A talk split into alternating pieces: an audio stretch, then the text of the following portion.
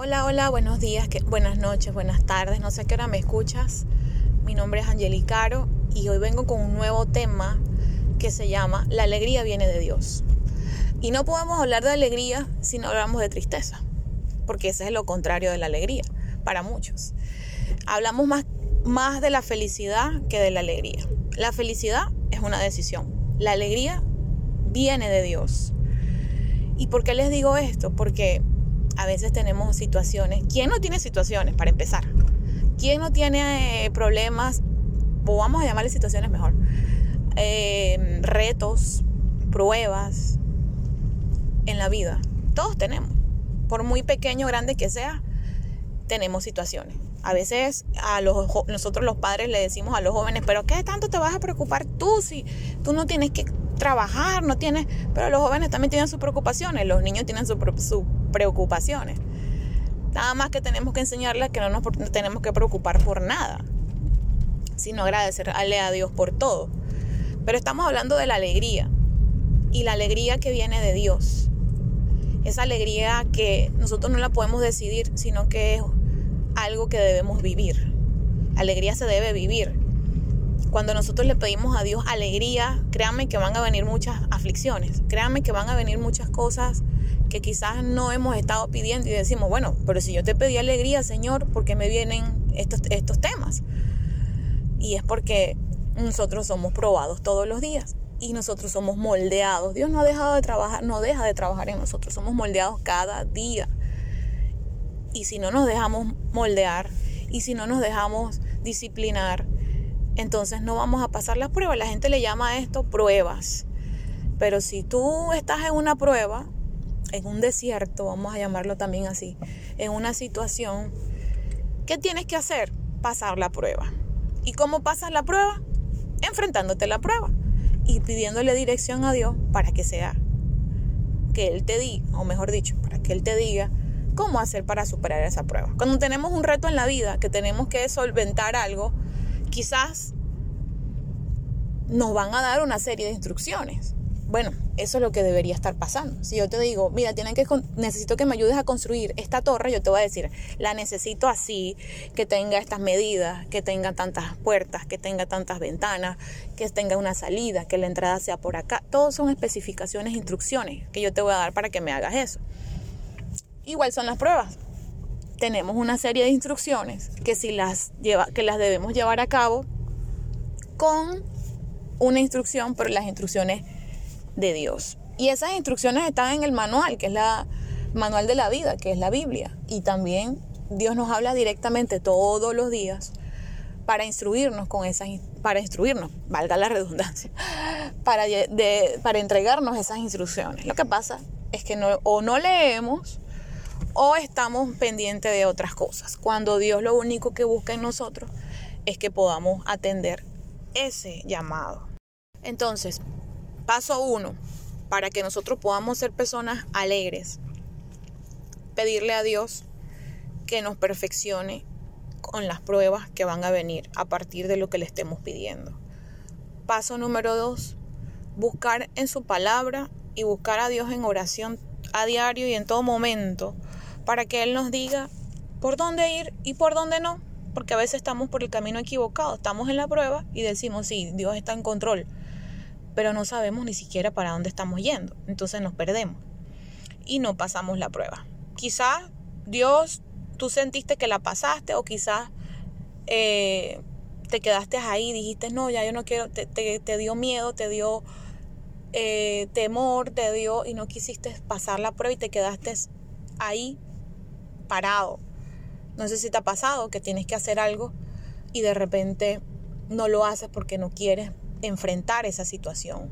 Pero tengo una buena noticia. Enfrentando la situación es cuando podemos vencer esa situación y cuando podemos salir adelante.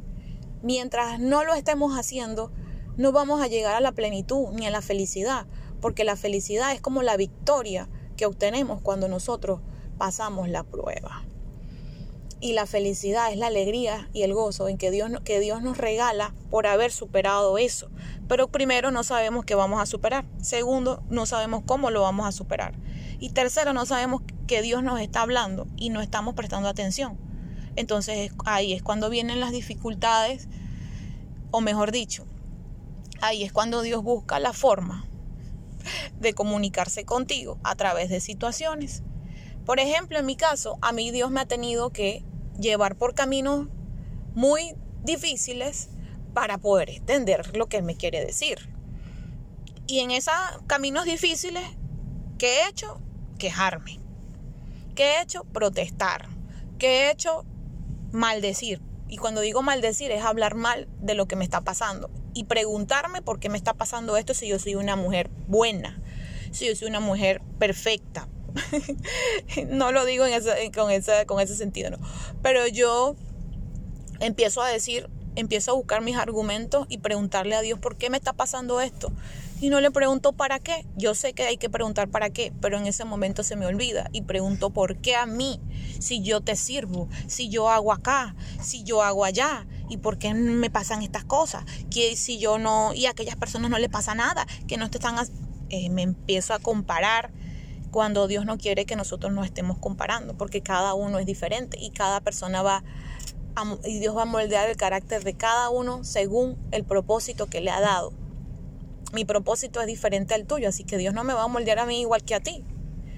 Así que si queremos llegar a la estatura de ese hombre perfecto que a veces muchas personas lo dicen, necesitamos pedirle a Dios que se haga conforme su voluntad y no conforme a la nuestra, porque en esos desiertos yo quiero hacer como yo quiero, créeme, yo me quiero salir del desierto, me quiero ir por la sombrita, quiero conseguir un manantial, y pero no. Los desiertos no son cuando Jesucristo se fue al desierto, cuando Jesucristo, el Espíritu Santo lo llevó al desierto.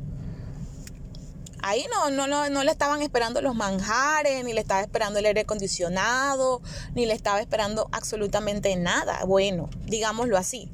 Nada como que hay una sorpresa, no. Él pasó por una prueba de fe, por una, una prueba de lealtad. Él pasó la prueba, pero la pasó. ¿Qué pasa? Que nosotros vamos al desierto, el Espíritu Santo nos lleva al desierto, en la comodidad quizás de nuestra casa o no en ninguna comodidad y nosotros no pasamos la prueba. ¿Y qué viene? ¿Y qué pasa cuando no pasamos la prueba? Volvemos otra vez para atrás porque es necesario si Jesucristo no hubiese pasado la prueba en el desierto, ¿qué hubiese sucedido en la vida de Jesús? ¿Será que Dios lo hubiera utilizado a él en ese tiempo hubiese esperado más? Porque si no, lo, si no pasó la prueba, entonces, ¿qué hubiese sucedido si Jesús hubiera escuchado a Satanás? ¿Qué hubiese sucedido si, si él se hubiera tirado por el acantilado como le decía a Satanás? ¿Qué hubiese, ¿Qué hubiese sucedido si él hubiera escuchado esas voces que son las mismas voces que nosotros oímos cuando estamos en la prueba. Porque a mí, em, yo no sé por qué me está pasando esto, tanta gente mala en el mundo y ya a mí es que me está pasando. Dios disciplina a los que ama.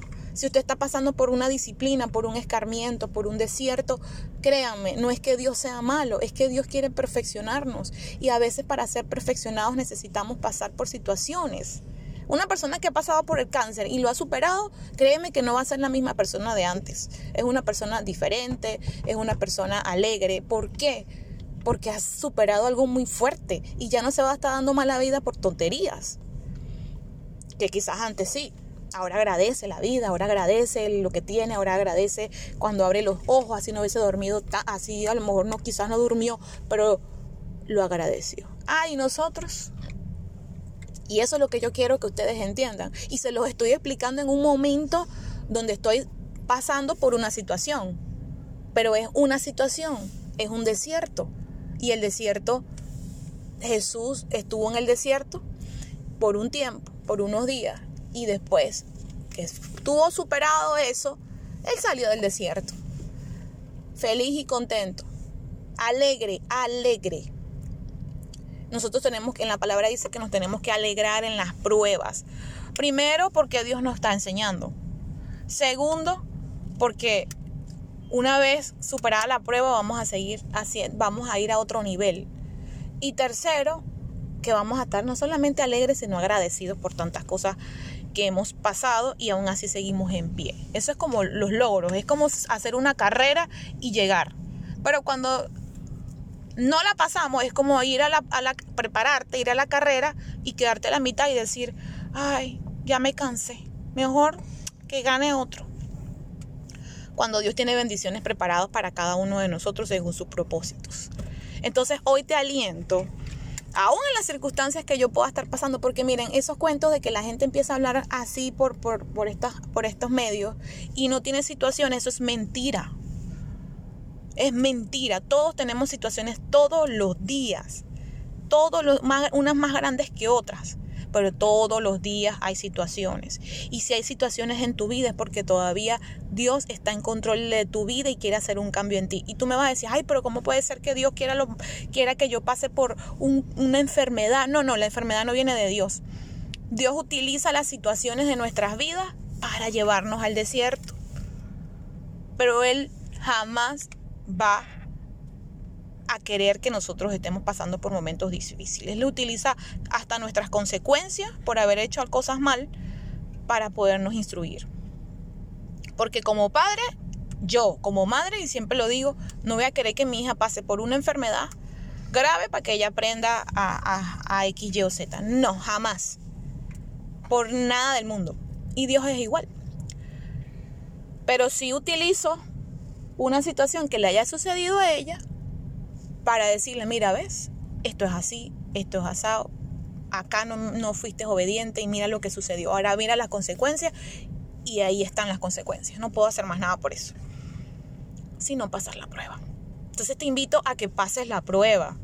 Te invito a que, eh, que te, te, tomes esa iniciativa y mires que si esa situación, tienes una situación que se repite y se repite y se repite y se repite, cuidado, puede ser una prueba.